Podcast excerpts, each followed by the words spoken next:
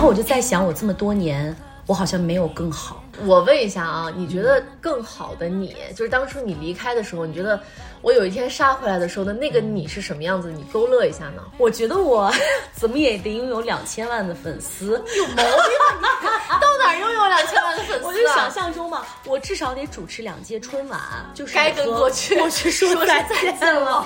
因为我那场直播之后呢，就大哭了一场。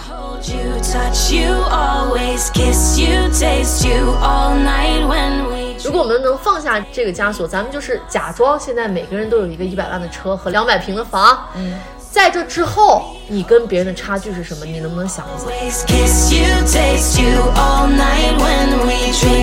你在你前男友面前，你要那么光彩照人干啥呢？无所谓了啊无所谓了。然后你也会觉得说，你的那些执念到底是为了啥？没有意义了。嗯啊，你就说那再见就再见了。就我脑海当中就是一句话：相见不如怀念。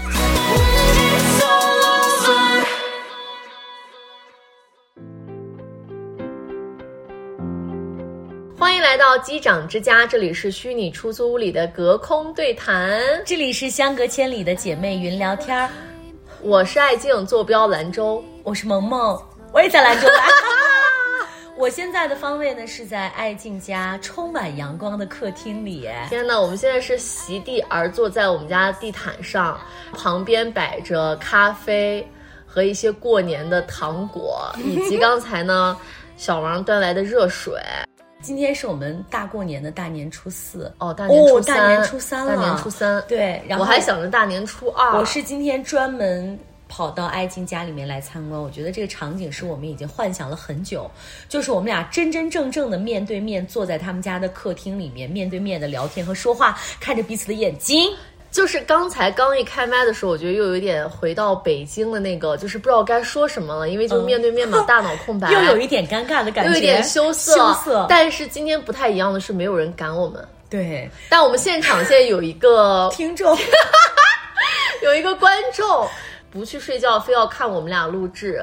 嗯，我特别喜欢的那个这几个播客的主播，嗯，他们都是这种状态，就是拿着话筒在自己家的客厅里面聊着自己想说的话。但你知道最理想的状态其实应该要把酒再喝上，但是因为现在是下午，嗯，然后所以就还没有这个场景。但是我们现在就是会喝一些饮品，前面这些都是废话，大家可以说了废话要少说一点，直接跳到三分钟以后，大家可以听到我的嗓子已经哑的差不多了啊，就是呃，我应该是在两个礼拜以前，你放松，就是因为他，我刚才刚见他的时候，他完全是秦岚的那个电音朵拉的那个状态，已经好多了。然后现在因为开麦了之后呢，就在努力的营造出一种没有哑啊响亮。我觉得你就放放松，然后可以先说一下你这个嗓子为什么会是这样。我已经好多了，我是呃两个礼拜以前，十天之前。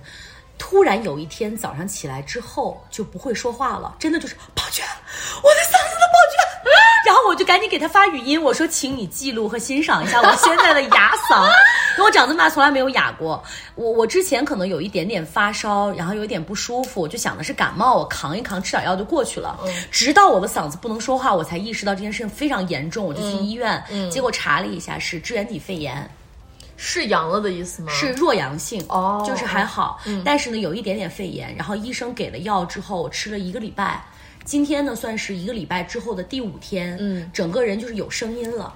哦，就知道我今天要录播客，我的声音就回来了。但是其实也没有回来多少，对，还是哑好一些。对，所以我们年前其实有一期本身是要录的，对，结果因为哑哑的不行，再加上我们我们俩也实在是懒到不想弄，所以就没有再录了。OK，那我说一下我为啥哑哦，刚好是那么个契机，就是呢，有一个礼拜一。是我要参加一场直播，这个直播呢是我原来大家都知道，我们俩不是同事嘛，我是一档娱乐节目的主持人，我们那档节目呢，距今已经有十年了，开播第十，开播第十年，嗯，我们就策划说做一个十年特别节目，大家呢在线上和电台来进行同步的直播来连线我，那一期节目之后，我第二天就哑了。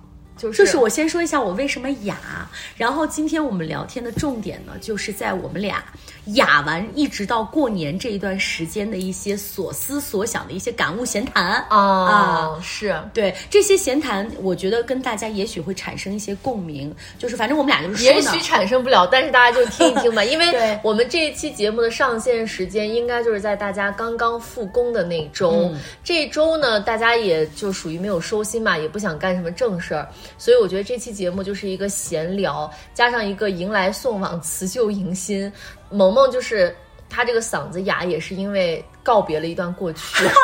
然后我就说，你是不是开玩笑，想着就是想要把自己毒哑？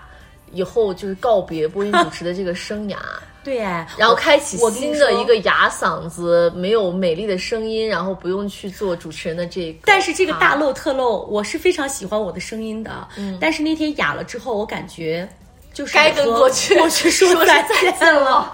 因为我那场直播之后呢，就大哭了一场，大哭了一场，大哭了一场才是重点。对，大哭一场才是重点就是前一天参加完这个直播之后呢，就是嗓呃不是嗓子，是整个情绪经历了一个大的波动。对第二天就彻底说不出来话，嗓子就哑了，所以很戏剧性哎。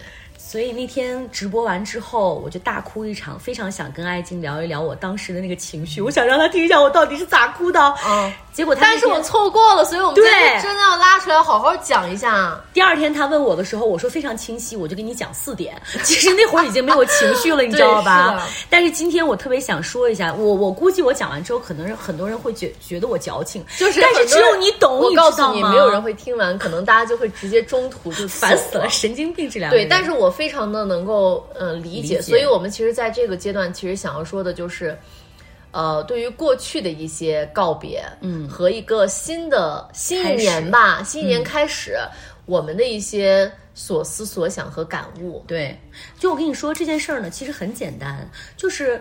直播，然后大家连线我，连线结束之后，其实皆大欢喜。你知道我为那天直播其实做了很多的准备，当然了，我专门找了一个很安静的会议室，那个会议室很漂亮。嗯，我呢还找我们同事借了两盏直播灯。嗯，然后我那天呢也特别兴奋，早上九点八点钟的时候，七点九点钟的时候就已经把那个会议室全部布置好了。嗯，开始试灯光啊，然后化妆啊，开始试我在镜头里面的那个位置啊，而且还装扮了一下屏幕里的那个年味儿的一些场景，就是把办公室里面那些 贴画什么全部贴贴下来，全部放到那个会议室里面。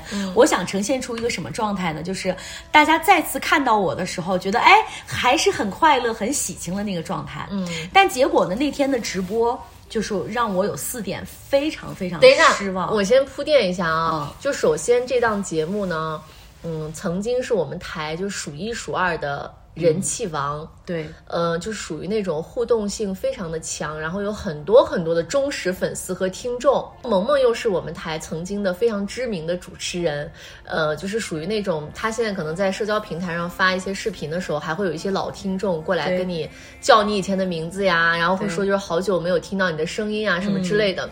所以呢，我当时是觉得，就是我和我的一些同事们，我们也非常期待，嗯，因为他已经很久没有他的声音没有出现在电波当中了，对而且这件事情对于我们以往的一些节目来说是第一次，嗯，没有一档节目的主持人在离开之后还有好几年还想还 还还大张旗鼓还要回来还要什么十周年呢？嗯没有，但是因为他的这个节目是属于。很重磅，然后又很有基础，而且呢，嗯，这档节目的所有主持人对于这个节目还是很有感情，感情也有足够的自信，就是说我在去办这个十周年的时候，至少它是有关注度的，嗯，而不是有些节目你弄个十周年，别人心想说这跟我有啥关系，嗯对吧？对。就是没有期待感，就是我们这种不是听众，不是这个节目主持人的人，都会觉得说很期待，因为嗯。也很想知道，哎，这种这种场景出现的时候是什么样子，嗯。所以你就别说杨萌萌了，我都是很期待那天准时准点的。还在那儿狂转他们的一些预告视频啊，然后包括那个链接开开了之后，那天中午跟全家人一起就是看他的表现嘛。但是在那个过程当中，我也能够感受到他一定会在结束之后非常的失落。我都已经准备好了，就是一定会要怎么说呢，就是要跟他大唠特唠这一趴吧。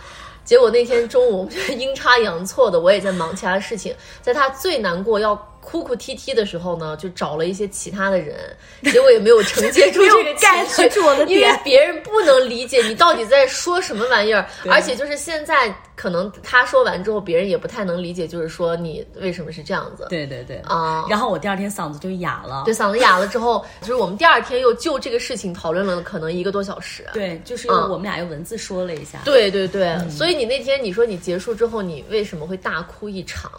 就首先啊，我你照实说啊行，咱们就今天抛开，然后因为也会有你的同事 偷我们听我们的节目，不用偷，咱们现在就是巴不得人家听多一个这个完播率。我觉得你很有勇气的去说这些的时候也很厉害，就说明你真的可能要和放下了。对之前要告别了。我跟你说，我先说一下我当时的感受啊。呃，首先我觉得这个节目就是我的，嗯哎，我自己的亲生孩子，嗯结果弄来弄去弄，我就是个帮女郎。嗯，就首先就是你觉得你没有那种绝对的主人翁的回归的那种感觉，因为就像是一个品牌是你创立的，你是创始人之一。，结果搞来搞去，我只是他的一份子。你知你就知足吧，你不然你以什么身份回来？是话是这么说，当然这一点我觉得也能理解啊。本来两个小时的节目，那我觉得到现在就可能没人听了，已经没有人能懂，只有我们俩懂这个感情。太深入了。反正就是闲聊啊，大家就听着。这一期无所谓了，我们看开了。对，就是随便聊一聊，反正有一个听众在那听着呢。小王 小王可能听完说，他他们俩在说啥？说什么？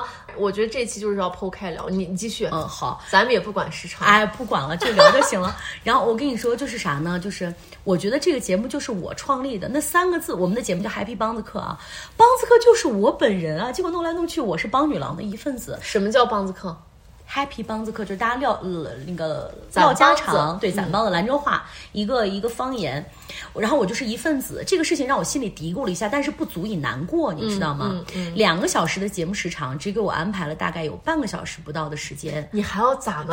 人家还有好多届的主持人要出场 然后。我继续跟你说嘛，就是这半个小时，其实我是非常想念大家，非常想念这个节目，我的搭档，我的同事，你有好多话要说我有太多话要说，因为我当时跟我的搭档在聊，我说我需不需要准备点什么？他说不需要，你就说就行了。我说好，其实我里面已经列了，就是已经写逐字稿写了很多，嗯，结果发现，呃，不是那么回事儿，没让哎我想。问一下啊，就比如说你在就是刚刚，比如说接通那一刻的时候，就是大家你你能想象一下，你先不管我们是什么职业哈、就是你要离开一个你曾经很就是感情很深，然后呢印象也很深刻的一个老东家，你现在其实是想以一个全新的面貌回归的时候。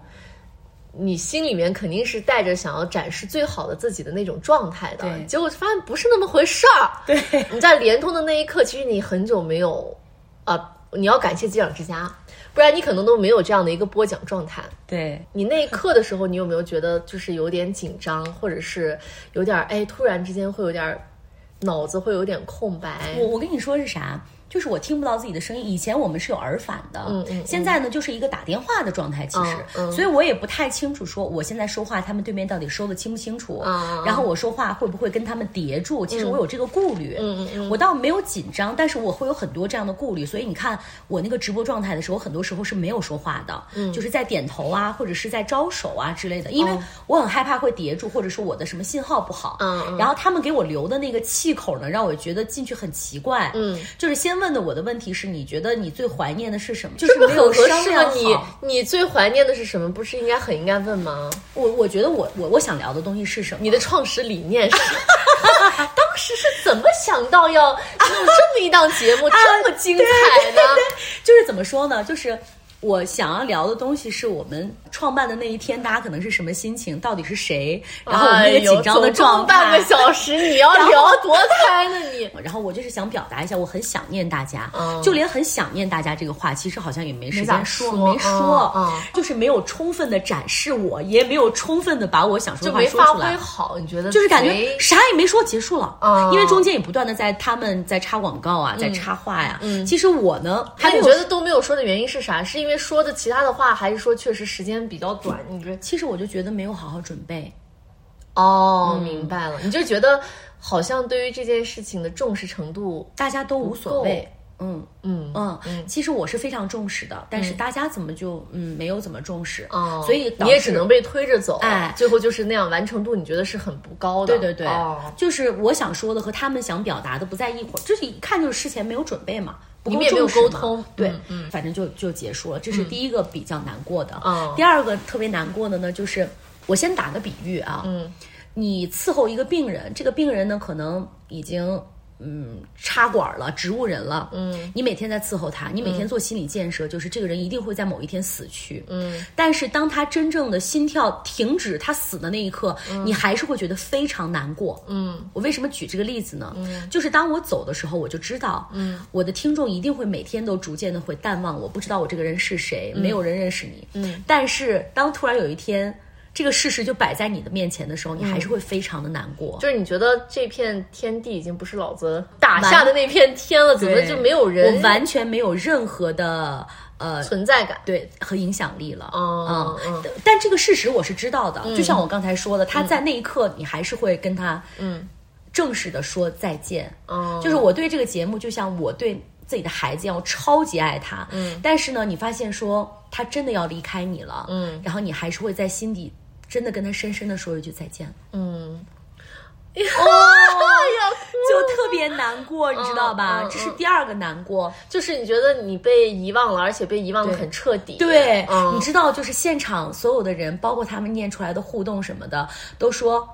呃，我不认识这个这个这个主持人了。齐飞是谁？只通过主持人在讲说，这是我们的第一任主持人啊，什么什么之类的。然后你心里的想法肯定就是这还用说？对啊，你们听那个节目就是姐创办的，你这还用说？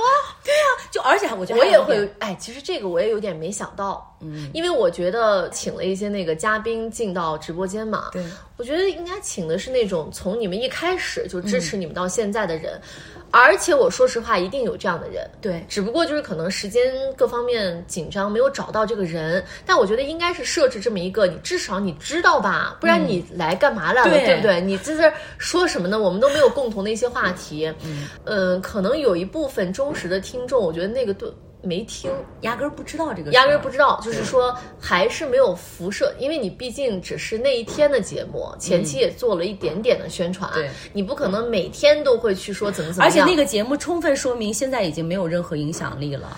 你要这么说，我都不敢接，你知道吧？现在人的这个注意力，他不可能像是以前那样子，嗯，他就是集中在那一个点，嗯，会得到一个非常非常的强烈的反馈，嗯，你想想，你那个时间段当中，你会被多少东西给分散掉这个注意力，嗯。啊，咱们就说的专业一点，就是那个触达根本就不够，所以导致这样的结果，就是你当时的这个观感觉得哪哪正常，都不对，觉得说怎么。咋回事儿？就是现在听的人一个都不认识我了。对，就是我觉我跑来干啥来了？哎，对，就是就是咋回事儿？就这样子的，很正常。但是我能非常强烈的，就是理解到你这种呃心情，因为我换位思考的话，我也希望我回归的那个时刻，有更多的人他能集中。你们今天就在这儿给我听，人都预告了，就是中午这身段，咋不听啊？对因为后面我一直听完了，他可能都没注意，我一直后面听完，还是有一些听众在问说齐飞来了吗？然后结果主持人就说哦，他那那趴已经过去结束了你想想，你只出现了半个小时，能听到的、能跟你有效互动来反馈的人，就是会比以前少一些，因为现在大家都在接触。但是你知道嗯吗？就是这一趴可能足以让我就是叹口气，就觉得、嗯怅然若失。哎，就是过去了，就是过去了。嗯这个世界的法则就是人走茶凉啊、很正常，我也能接受。嗯但是最让我难过、让我潸然泪下的其实是第三点，什么？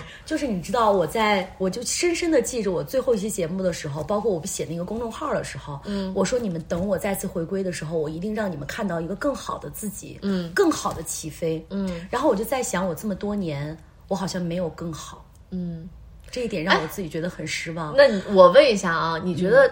就是咱们现在敞开了想，嗯，你觉得那个更好的你，就是当初你离开的时候，你觉得我有一天杀回来的时候的那个你是什么样子？你勾勒一下呢？我觉得我 怎么也得拥有两千万的粉丝，有毛病啊！你 到哪儿拥有两千万的粉丝、啊？我就想象中嘛，我至少得主持两届春晚，然后你你要当时以这样的心气儿走的话，我劝你别走。我至少是半个企业家，哦，我至少应该嗯好有钱。至少得有一个点能能跟我以前不一样。天啊！你现在在北京都买房了，你知道这是多厉害吗？那也不那什么你把把北，京买房刻到脑门子上了。所以我就是你你应该连线的第一句就说：“你们知道吗？我 现在我现在北京买房子了。神经病以后呢，各位听众朋友们可以到北京来找我，可以住我家哟。你就先把这一句先撂出来，然后就打翻所有现场的人。买房这件事，在我心里根本就不是一个成功的标志。哎呦，你对自己要求太高了。所以我就我就在想，我当时给听众承诺的这么一句，我要让你们看到更好的我，而我现在我觉得根本就没有成为更好的哎我，我刚才很难过你。刚才那个是我们说敞开了想，你说你要主持两届春晚或者有两千万，你再稍微现实一点的话是什么样子？我觉得我至少要在一个企业里面当个副总吧。哦，就是那种高管的形象，，哎，对，结果现在就是普不是普通普通走的时候的那个广电女工 对，当领导。至少也不是当领导，至少要脱离一个阶级，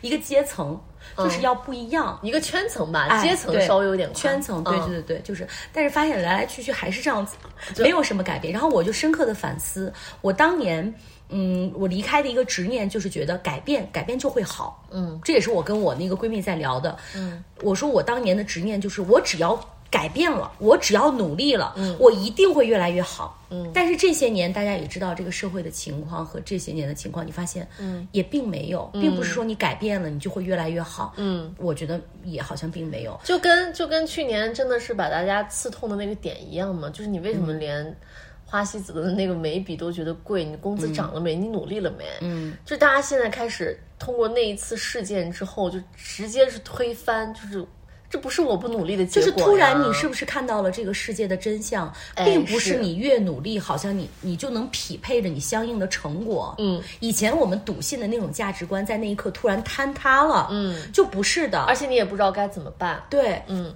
就所以你说有没有越变越好，可能标准不一样，嗯，但是至少在我的心中，我觉得没有办法给我以前的那个承诺一个交代。你就是真的要求太高了。真的，所以我就觉得我对自己极其失望。你知道，我坐在当时那个会议室里面，就是又变成了那种前一秒还在大家很热闹，所有人都在聊天，后一秒就只剩下我一个人，非常的落寞。我就看见底下的车来车往，我就很恍惚，我到底是在哪个城市？我到底要变成什么样子？我的前路到底是什么？我有一刻很迷茫，嗯，我就就觉得对自己好失望啊，嗯啊，所以你知道，这是让我痛哭的一点。嗯，第四点呢，就是。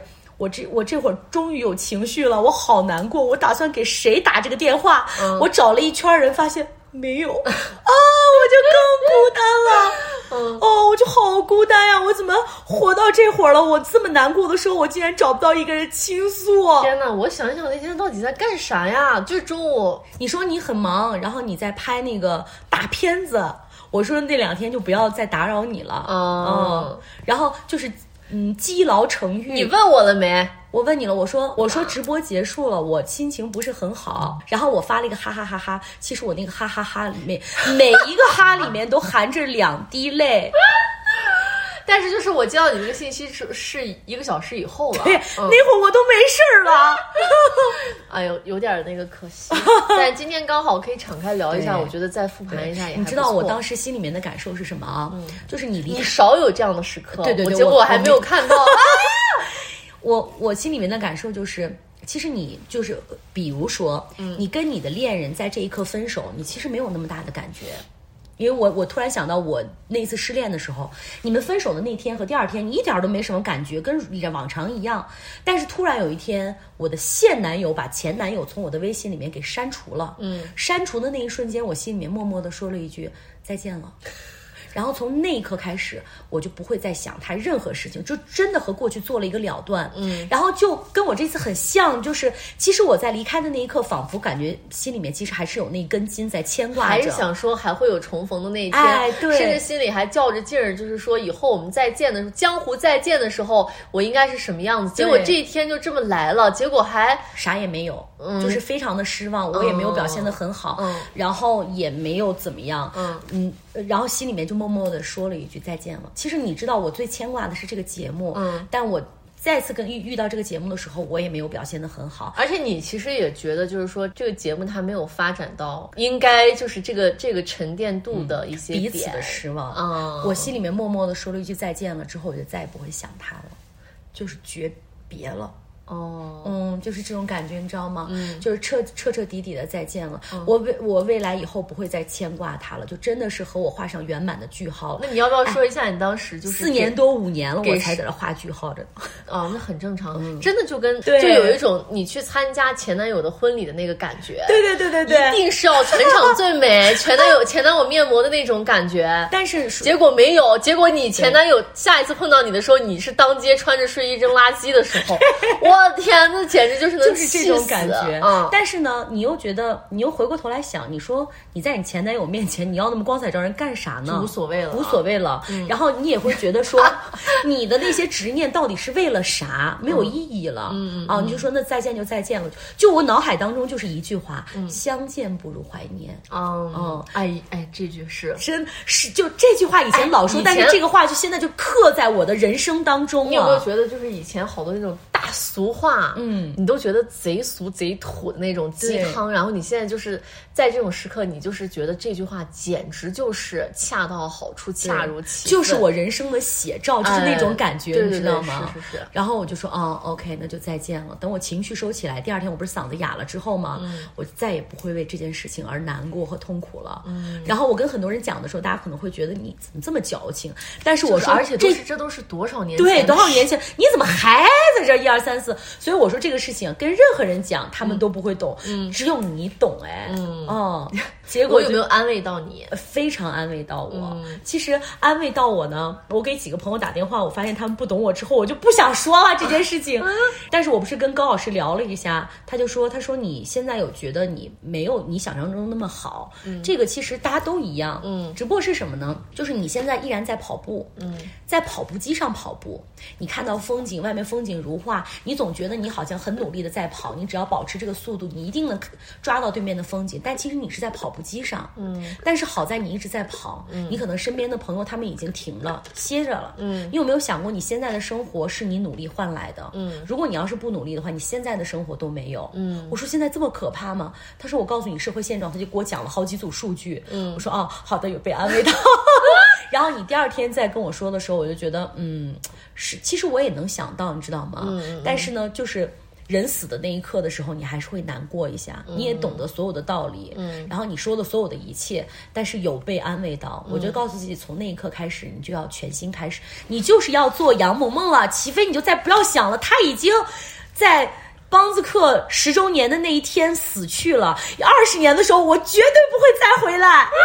没有二十，你就放了，把心放到肚子里。十五年我也不会回来了，绝对不会再回来了。哦，而且那天除了你给我发信息之外，嗯，还有你的朋友也给我发了一下信息，嗯，还有一个就是很多年不联系的朋友也给我发了一个信息，然后你就发现说你还在想你们的同事，嗯。把你当朋友，但其实很多人没有我们这么我们俩紧密的联系。说实话，嗯，也不是靠多么紧密的情感，嗯，而是说我们做同一件事情。所以我又悟出了一个道理，嗯，人和人之间不是情感羁绊，是利益羁绊，嗯，只有利益。我当然我们说利益是个泛指啊，对，只有利益羁绊的对，只有利。价值交换和利益牵扯的时候，你们俩的关系才能长久，这才是人生真谛。情感其实是最脆弱的。嗯，我感觉很多以前说的说的那些文字飘零过来，一下砸在了你的身上，你顿感好像真的活了很多年。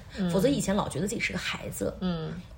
你一下觉得自己好像，嗯，真的活成了那种，呃，书本上的那种人物和字体的时候，你就觉得啊，嗯，我的心态也成熟了很多，我要的成长可能也成熟了很多。嗯嗯，就现在活好当下，呃，比较重要。嗯嗯，以前老说着呢，嗯，没有实践。我们现在说的道理真的都越来越俗气，对俗套。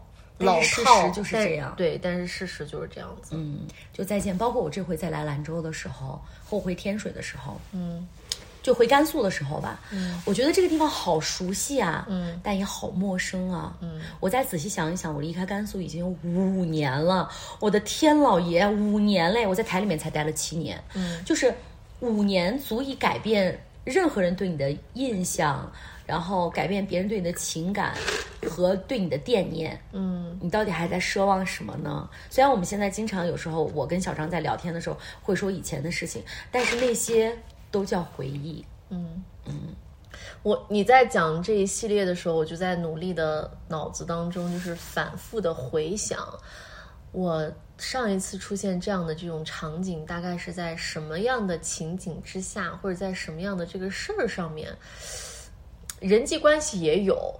工作上的状态也有，因为我们就是属于那种非常的强调存在感，而且占有欲很强的那种类型的人。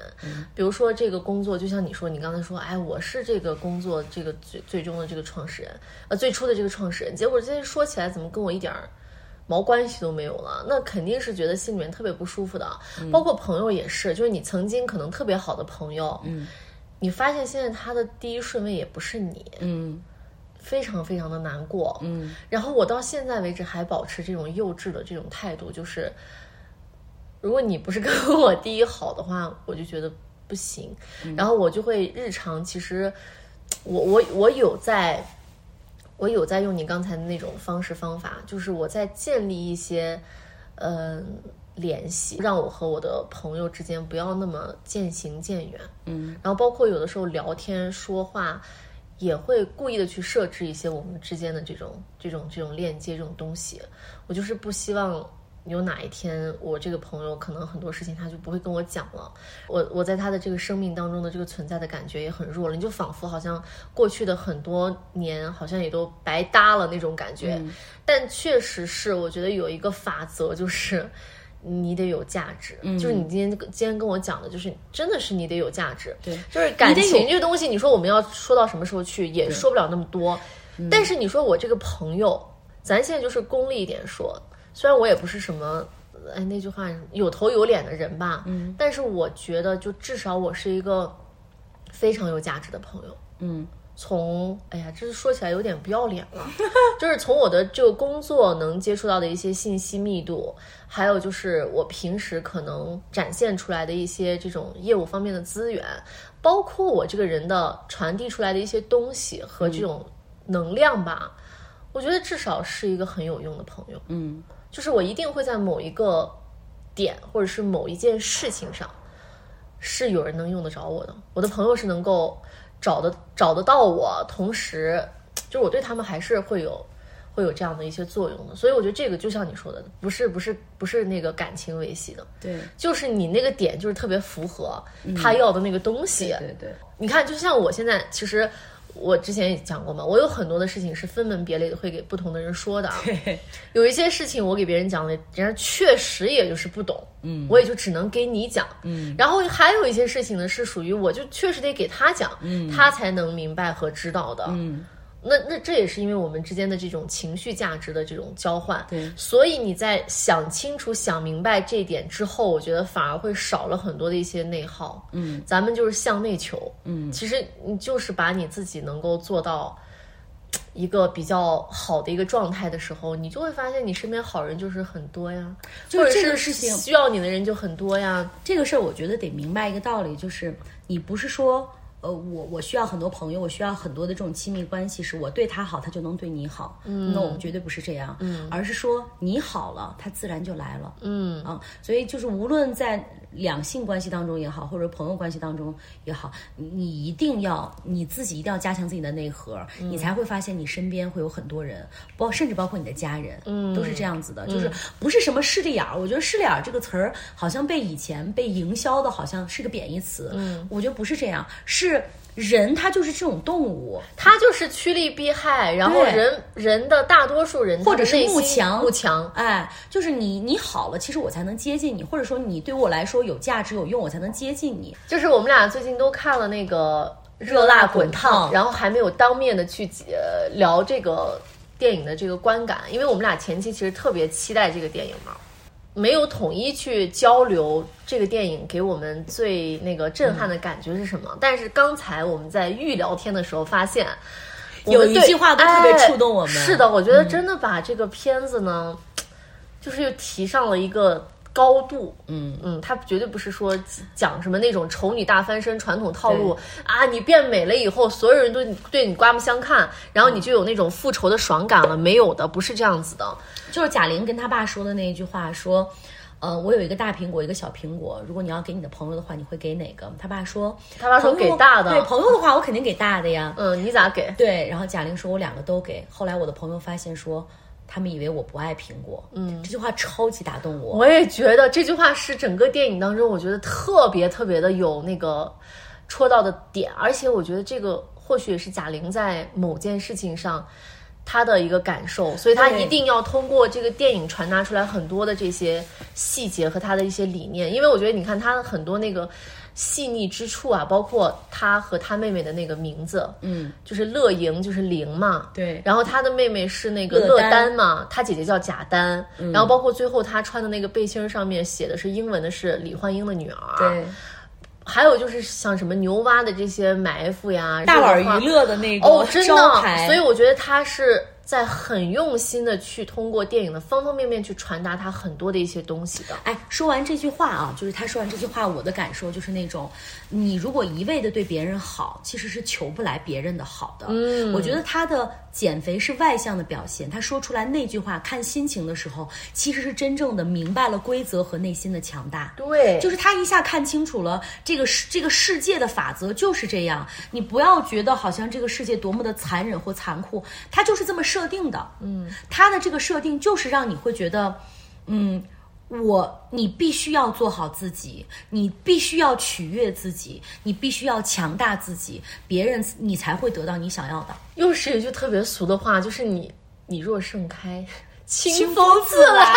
但是事实真的是这样。对呀、就是嗯你自己是一个驴粪蛋的时候，就真的就会别人就会敬而也不是敬而远之，别人都会仓皇逃窜。但是你仔细想，因为现在刚好过年嘛，又看到了很多过年的过年的那种话题。嗯，如果说实话，我们也说很残忍的话啊，嗯，如果你真的自己混的不好的话，嗯，你爸妈可能都会嫌弃你。你这当然是真的很残忍，但是是事实是这样。如果你要是不好的话，你的孩子也会很嫌弃你。所以人生难就难在这个地方。嗯，你要是觉得这个事情很残忍，那不好意思，它真的就是。嗯，所以你唯一能做的就是把自己变好。变好，我觉得也有很多的范畴。就是咱们世俗意义上的变好，你说这个事业成功、工作顺利、加薪升职，然后你有很多的财富，这当然是一种好。那我觉得另外一种好也是你自己把自己滋养的很好，嗯，然后你内核很强大，或者说你你对于生活很坚定，然后你对于自己很多的事情你是不会委屈自己的，你至少不会去无止境的或者是无原则的、无底线的伤害自己、讨好别人，嗯，至少这件事情我觉得停止了也 OK 啊，嗯因为你知道我还有一个感悟是啥吗？就是人和人之间不仅仅是这种世俗的标准，那可能只是仅仅一个标准之一。我前一段时间跟我高中同学在聊啊，哎，我说。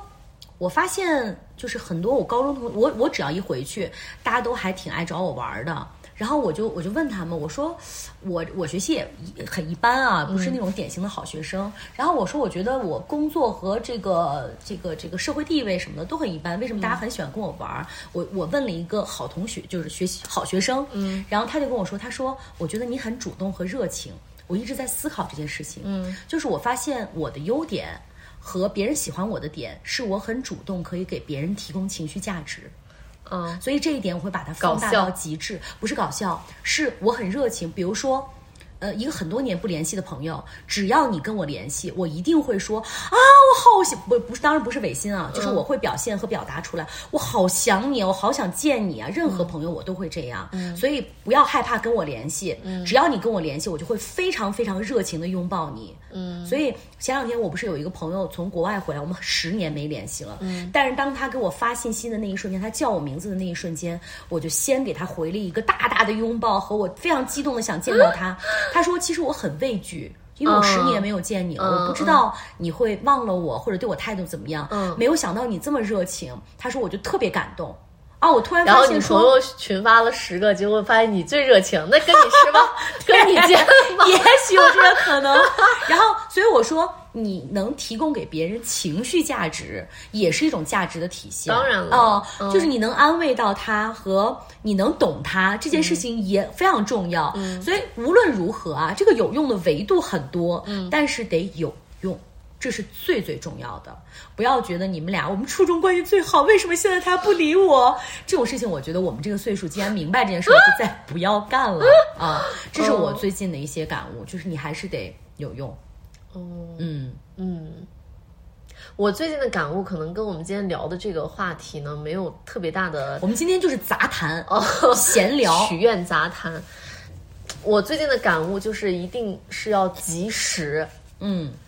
就是要当下，因为我，哦嗯、我我从去年开始，其实有很多很多想想做的一些事情，比如说从我备婚到啊、什么订婚、结婚，呃，包括婚后生活，包括就是我什么家居的这些所有的这些东西，我都有很多很多很想做好，然后展示出来的东西，包括其实如果说有加了我微信的我们的听友，还有以前的一些这个朋友，都会发现我其实，在结婚以后呢。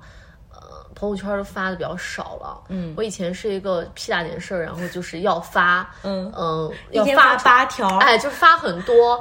今天看到一个很感动的一句话，就是我们的朋友圈其实就是我们自己给自己的一个万年历和编年史，就你自己帮你记录很多东西。嗯嗯，而且就是因为我明天要去泉州玩了嘛，嗯，其实我在二零二零年的时候就去过泉州，我都忘掉了，因为那个时候泉州它不是特别的火，嗯嗯，直到我们那个时候去了一个什么，就是晋江机场，但就是在泉州嘛。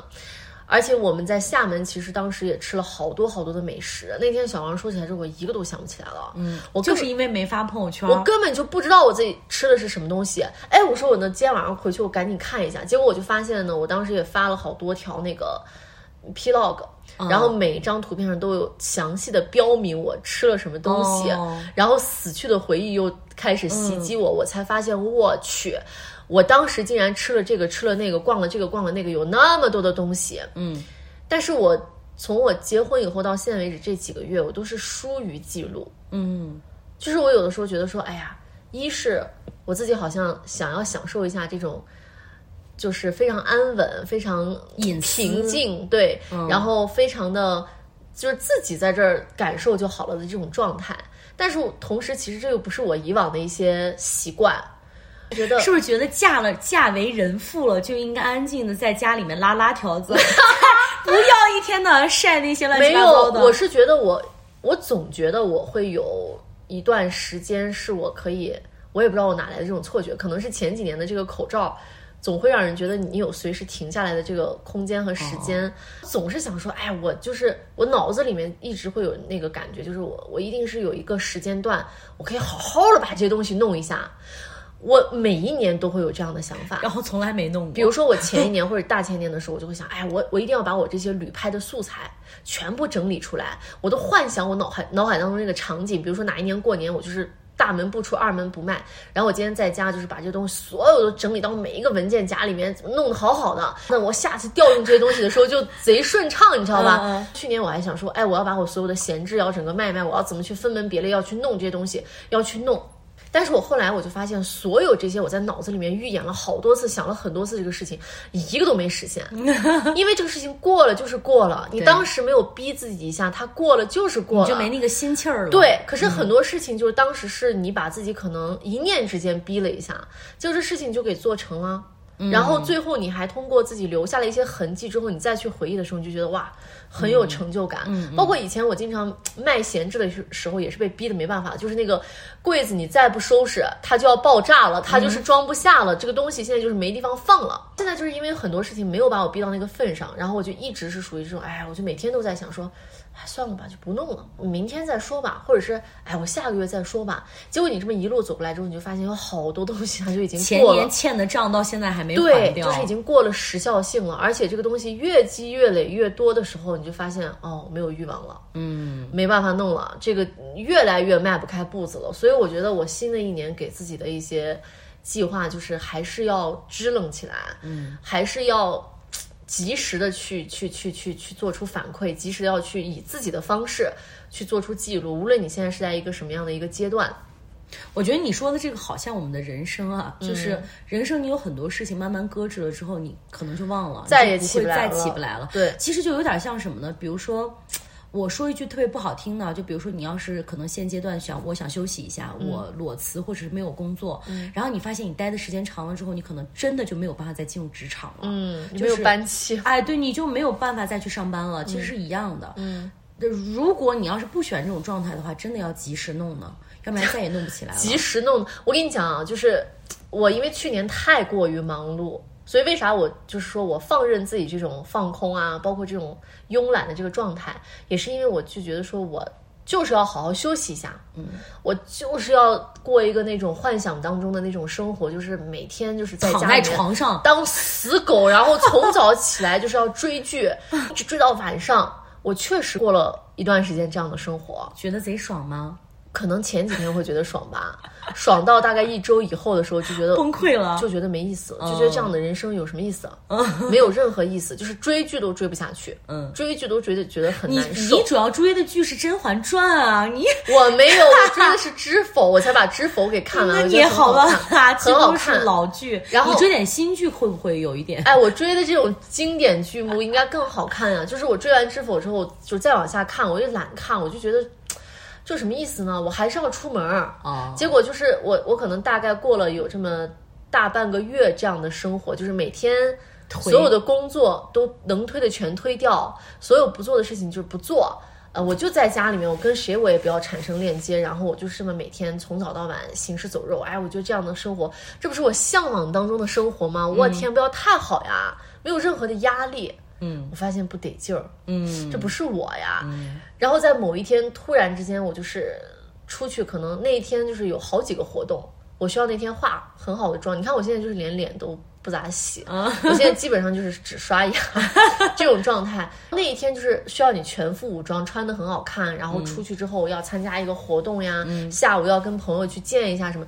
那一天我回来之后，我整个人就是精神焕发，嗯，哎呀，我觉得人还是要支棱起来的，或者是我就是这样的人。或者人会不会需要劳逸结合啊？就是因为你闲的时间太长了，所以你突然一下你就觉得特有劲儿。但是如果你要是每天都奔忙于行这种生活当中，你还是会觉得很辛苦。对，所以就是说，你千万不要给自己设定一个说，哎，我处于一个什么样的环境，我就一定会很好。所以你看，劳逸结合是不是又是老话？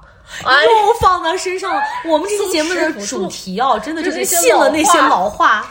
然后，然后我就觉得，哎呀，真是这样，就是没有对比的时候，你没有痛苦的时候，你的幸福也显得不那么幸福。嗯所以我就是认清自己是一个，我需要去频繁的跟别人接触，嗯，我需要去，呃，在这种有一些压力和有一些奔忙，甚至有一些劳苦的工作之后，嗯再去松散下来，那个才是我就觉得很幸福的。因为你是个艺人啊，你知道吗？我是哎，我跟你讲，艺人这个真的很很那个啥。我我我最近我我我接触很多说是那个明星的艺人，我想说我好像还没有到那个咖。艺人，艺人，艺人和爱人。因为我也是艺人，所以我们俩呢其实是同类人，就是你必须得给自己找点事儿，或者说你得出门，你得接触人，你就觉得这这个我得有很幸福，这是我自己。对，但是我后来了解了很多爱人啊，你知道很多爱人说啥？我说，哎。你每天待在家里面，你们不烦吗？嗯他说怎么会？他说我在家里待一年都 OK。我说不可能啊，完全不能理解可。是你知道，我以前也属于那种在家里面待一个月，我也是觉得非常开心那。是什么时？候的事？就是在我们居家的时候的这种事。那是你被迫的，嗯，对吧？而且我觉得还有选择的，还有一个问题是，都这样子，哎我就觉得特别的很正常哎心安理得心安理得。嗯啊，我一看别人就是都那个什么的时候，我在这儿就感觉好像不太行。嗯对，我跟你说，这真的是人有人和人有区别的。嗯那些爱人就觉得在家特别能待得住，反而让他们出去接触人，会让他们觉得很痛苦。嗯，所以这是两大人种之间的差异。嗯不信的话，我可以问一问大家，如果咱们现在的听友有这个爱人的话，可以跟我们说一说，是不是如果你们在家待一段时间会觉得很幸福，出去就会很痛苦？嗯所以这个这个，我觉得也是因人而异啊。有些人确实能在家里面待得住。嗯，就是你会慢慢的越来越了解自己到底就是个啥人儿。哦，你这个说的好好。我以前就是特别，我和萌萌还有一段时间特别想讨论那个有没有班气这件事情。嗯嗯，我说我的身上吧，老有一种奋斗感，就没有人家那种。那种很慵懒、弛松弛，你知道，我有的时候也会经常的会有意识的约一些这样的朋友出来，你会发现这些人怎么不紧不慢的？嗯，就人家永远是有自己的一些节奏，然后不着急。就这一年，你说你说你这一年干啥了？人家可能只说出来一件事儿，甚至说，哎，我这一年没干啥，不着急。嗯，哎，但是我觉得挺好呀。你跟这些人就交流完之后，你会自己很治愈，你也会稍微放松一点，就像说，哎，行了，我们也稍微不要那样子啊。嗯，然后我就有的时候会讨厌我身上这种奋斗感，why 就怎么不是很好吗？就是劳苦。我什么时候能够显得非常的毫不费力，或者是非常的没有那么努力的那个我？觉得你是想要毫不费力的成功感，而不是说毫不费力的死气沉沉感，这是有本质上差别的。我现在也不是说追求多么那个成功了，但是我就是说，他有一种那种怡然自得呀，或者是不受别人干扰的那种感觉、啊。姐就是就这样，我老幻想自己有的时候会那种就是什么退隐江湖那种感觉。退隐江湖，你不是在家里刷不出剧吗？哎还要干啥去呢？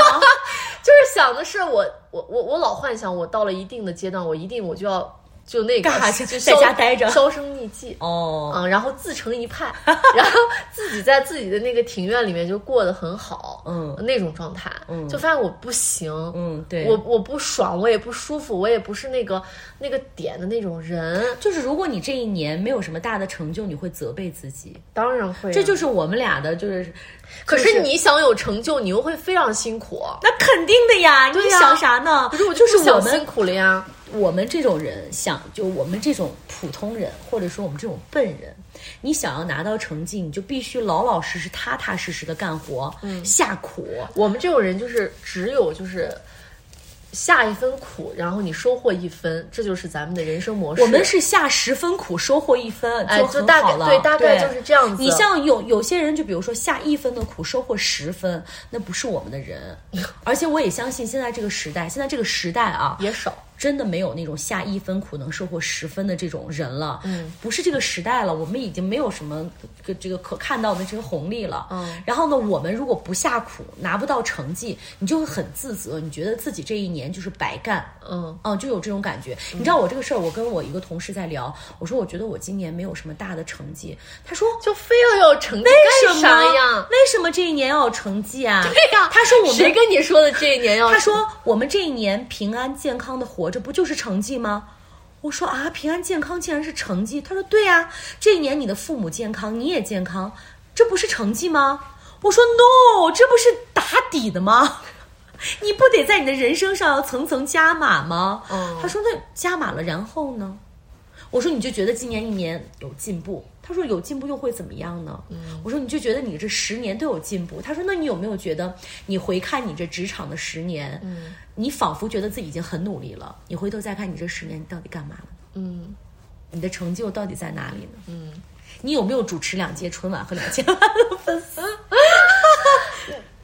这个话我听过原模原样，就是小王说的。哎，小王是松弛的人生是吗？对，他就觉得说，他觉得平凡，就是五月天好像有一首歌叫啥我忘了，就是说谁说平凡不是一件伟大的事情呢？哦，他觉得这样不是挺好的吗？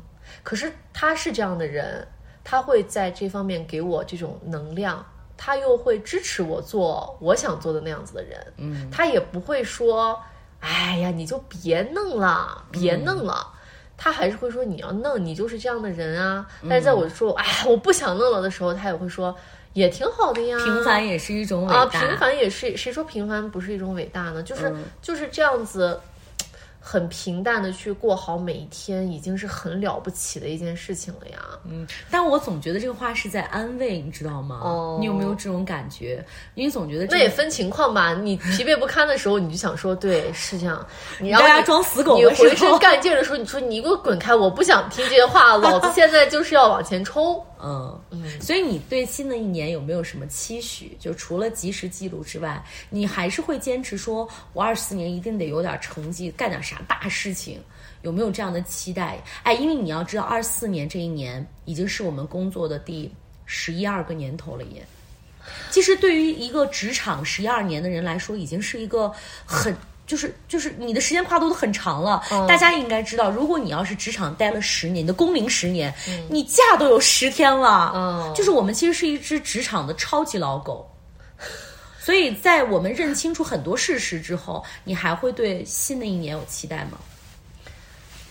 第一个期待就是我我希望就是我还是能够力所能及的去做我能做的事情，然后不要太懒。嗯呃，这这是第一点。第二点就是我其实一直都在给我自己的人生做一些准备。这个准备你知道是什么准备吗？当纪录片导演不是，不是，是走下坡路的准备。哦，给自己搞心理建设。哦，我一直都是在这样，就是包括就是在走下坡路的时候，我能干点什么支撑我的这个下坡路。咱们俩不是商量好要一起卖饼子吗？就是无论是从事业上，还是从家庭关系啊，包括就是你可能，咱们不是都要下蛋吗？就是这这种身份的转变上面，作为我们这个行业来说的话，就是曾经拥有过这个职业的人来说的话，嗯，他都会经历一个。断崖式的那种感觉，嗯，你别以为你现在是要经历那个啊痛苦的，就是啊再见了，嗯，对吧？我也是要经历这个东西的，嗯嗯，这个东西不关乎于我到底干不干这个行业，离不离职了，你一定是有一个那个曲线，你是要往下走的，嗯包括就是随着我现在步入中年之后，有越来越多的事情是我没有办法做的，但是也有很多事情是我可以开始做了的，嗯，所以我一直在给自己做这样的一些。铺垫就是我还是希望我在力所能及的时候能尽量的多做事儿，但是我绝对不会再像我三十岁以前的那个时候，就是一定我这一年我一定我就是要怎么样，就不怎么样。嗯啊，我觉得我每个月我、我能多发几条朋友圈儿，我能多认真的记录一些我的生活。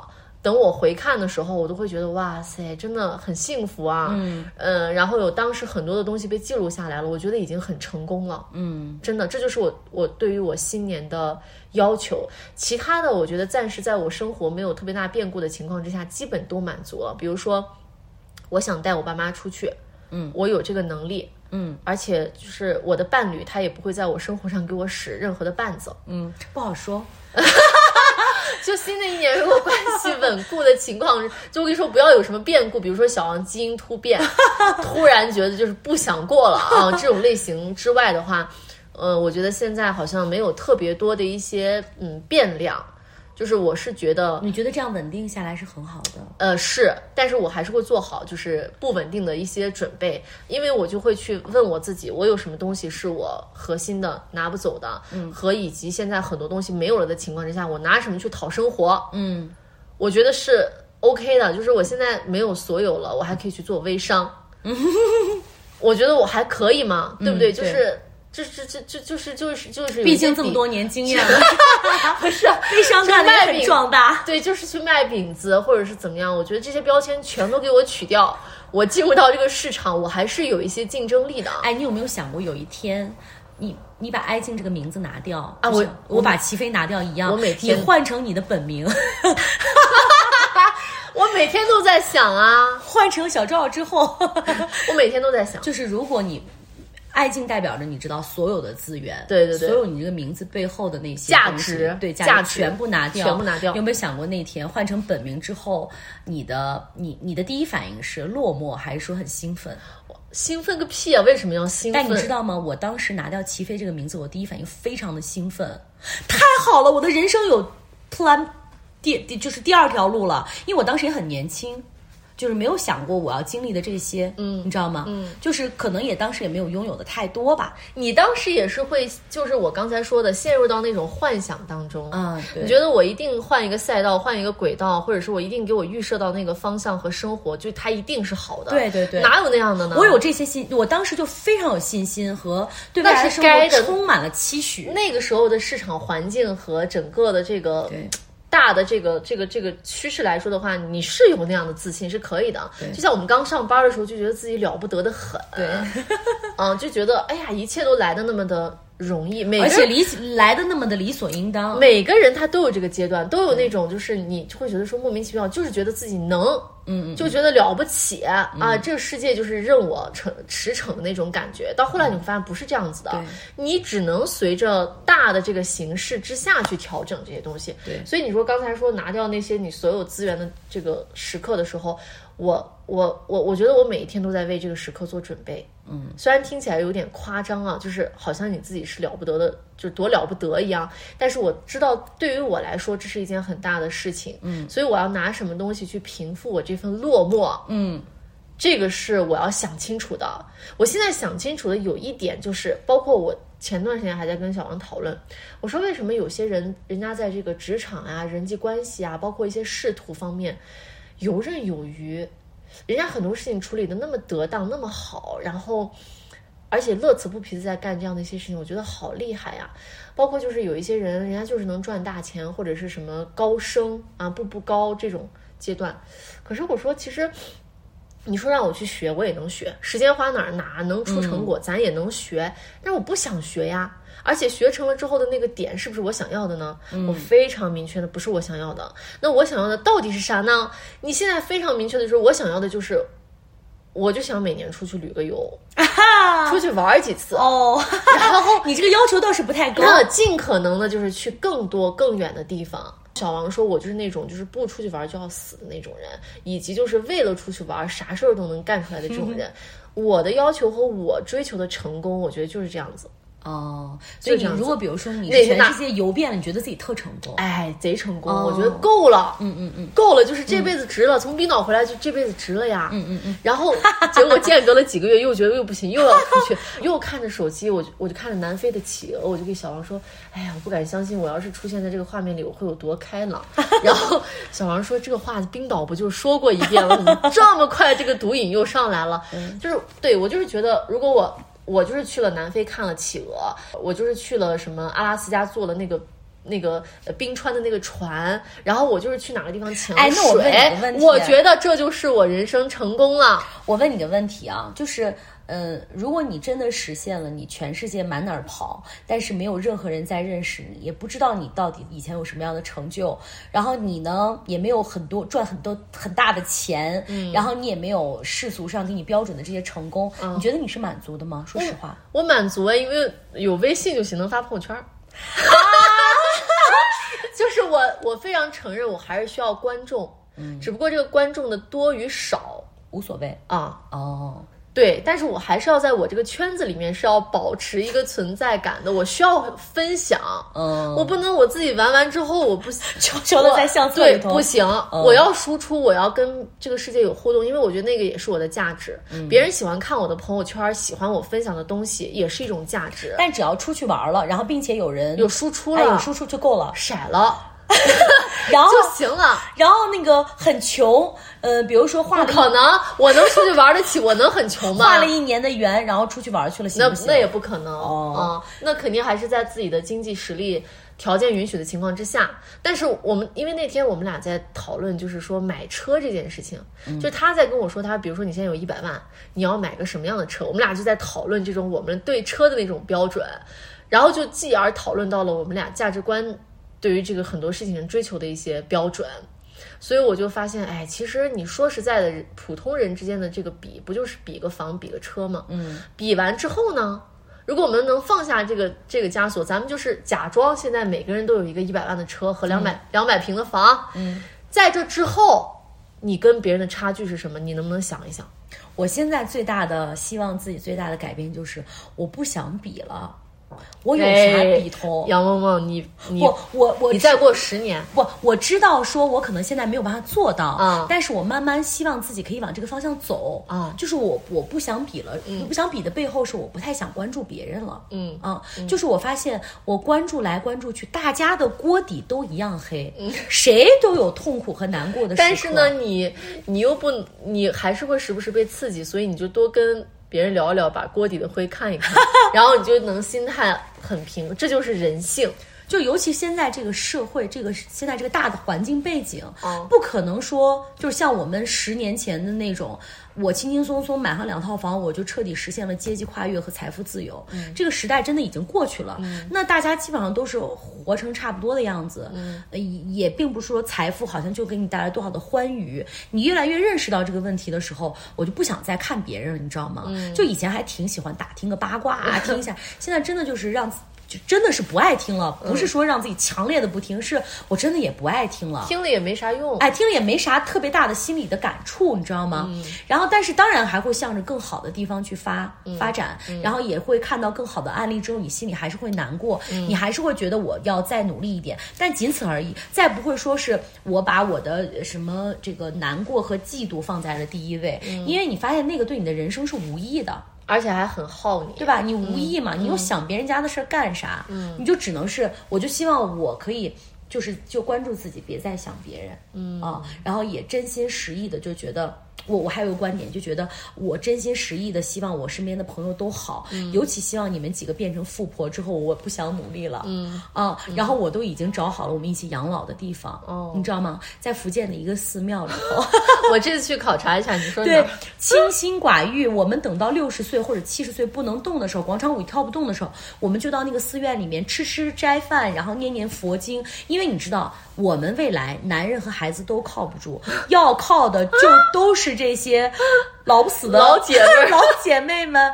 我们去安安心心的养生，然后就可以了。呃，死相不要太难看，然后彼此有一个照应，其实就很好了。哦，你还指望啥呢？你仿佛觉得好像。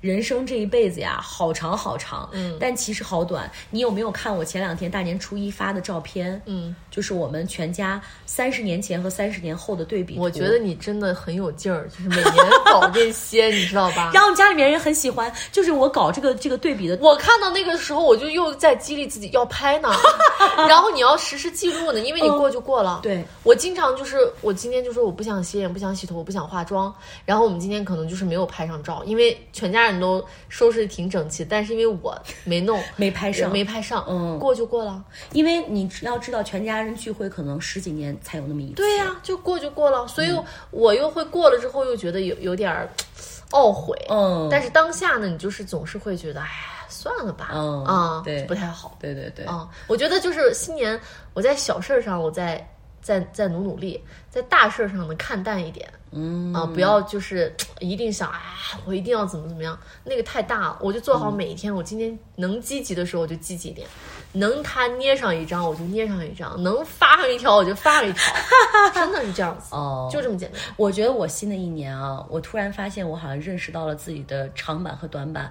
我觉得新的一年还是要把自己的长板要再拔一拔。什么东西？就是我发现我这个人呢，嗯，对于呃语言表达。和外放的这些东西其实是非常擅长的，嗯，但是我为什么不把擅长的这件事情做好呢？因为你害怕跟别人比较，我以前害怕没有做到最好。我以前希望自己老是变成一个桶，老在补自己的短板，嗯，但后来发现现在这个时代啊，至少这个当下，你还是要有一个拿得出来的把柄呢，就是那个勺子勺子杆儿，嗯，这样的人才模型是比较适用的。然后现在马上你要到三十五岁了，你会发现。嗯，你至少在大城市吧，三十五岁就是一个警醒的标志。很多网友就说：“我操，难道我三十五岁我就一下变傻了吗？嗯，我三十五岁就就突然一下我就我就跟以前不一样了吗？为什么要卡这个年龄阶段？嗯，以前还觉得哦，那你是你岁数大，你没有办法跟年轻人比了。后来发现你马上要到这个年龄阶段了，哇塞，我好像快要在职场的这个生涯快要就快要死绝了的那种感觉。”嗯，所以我觉得就是，既然既然你已经无法避免的到这个年龄阶段，那就去做一些你擅长。这个擅长指的是你在某一个领域能够轻轻松松的取得一些成绩的事情，把这个事情做好做大就可以了。所以可能会今年可能会有一些新的变化。哦，但虽然我现在觉得变化。不一定代表着好，但是我的性格当中呢，可能就是还是希望自己有一些改变。我认为的呃改变，就是成功的标志，可能就是要有一些新的变化。如果你让我每天平平淡淡的、稳定的过这一生，我可能觉得会很失败。但你这个主持两届春晚和两千万的粉丝，真的出乎我的意料，你太夸张，你是你太夸张了，抱憾 终生吧。哦哦，但是我觉得今天节目的最后呢，就是。虽然说前一趴和后一趴聊的完全不是一回事儿啊，嗯，但是希望新的一年大家，大家可以来预设一下我刚才就说的，我跟小王我们俩就是开车在路上讨论的那个点，就是大家现在比的普通人比的就是车和房，然后呢，等当了父母之后开始比小孩的教育。其实我们现在普遍来说比的不就是这些东西嘛，对吧？对对其实现在很多那种消费级的东西，大家都不太比了，因为也没啥可比的，都在消费降级。那我们现在就是假比。这这三件事情，我们都在同一条起跑线上的话，你觉得你有什么东西你做到了是你比别人成功的？嗯，去思考一下这个问题，我觉得你会通透很多。真的、哦是真的，我们现在就都有一辆路虎，嗯，然后我们都住了一个大平层，而且在同一个城市，然后我们孩子都去出国留学去了。嗯，我们俩现在的这个状态是什么样子？你觉得就比别人成了，或者是就活出了我自己？大家思考一下这个问题。啊，这个好深哦。那如果要是说我和我老公关系好，情感特别特别的稳定，我们俩就是爱的死去活来的，这件事情算是呃成功了一点点吗？这如果是你追求的，当然就是成功了一点点呀。嗯，如果你觉得这是成功的标志，当然就是成功了一点点啊。嗯，而且，对，这就看每个人的这个追求嘛。但你发现每个人的标准就不一样了，对啊当然就是把这些世俗的全社会的标准拉开之后，嗯每一个人追求的东西不一样了，对嘛？？所以就是要问自己那个答案是啥所以就。不用比了吧？那你是你那你是啥？哎呦，我觉得这个问题好深哦，我得想想，哦可能还是主持两届春晚吧。哦，好的。嗯嗯，行，那我们今天就是这样。我们今天面对面的这个内容就是这样子。这样这样，如果我大家喜欢我们这种闲谈的方式的话，其实对我们俩来说也挺轻松的。我我非常喜欢这样跟你聊天。但是呢，就是没有太多的主题，大家会不会不喜欢？哦如果能听到这个地方的话，呃你就扣个一吧，对在我们的评论区里扣一对，哪怕你没有下载小宇宙这个软件，你扣一个一，就这次就扣一次。嗯，我们看一下，扣一次。好，那我们下期再见，拜拜拜拜。all night long to make you disappear. We had our good and bad times. Guess maybe that much is clear. But we flew and landed on such a bad plane. We should have practiced real less instead of us playing games. But you gave me all your love, I gave you all my trust. We were so young and in love. And look what happened to us. We got messed up, but now as we mature, you wanna try us again? Open the door, but I'm too scared to take the trip, too scared to board and fly. Cause the last time we tried,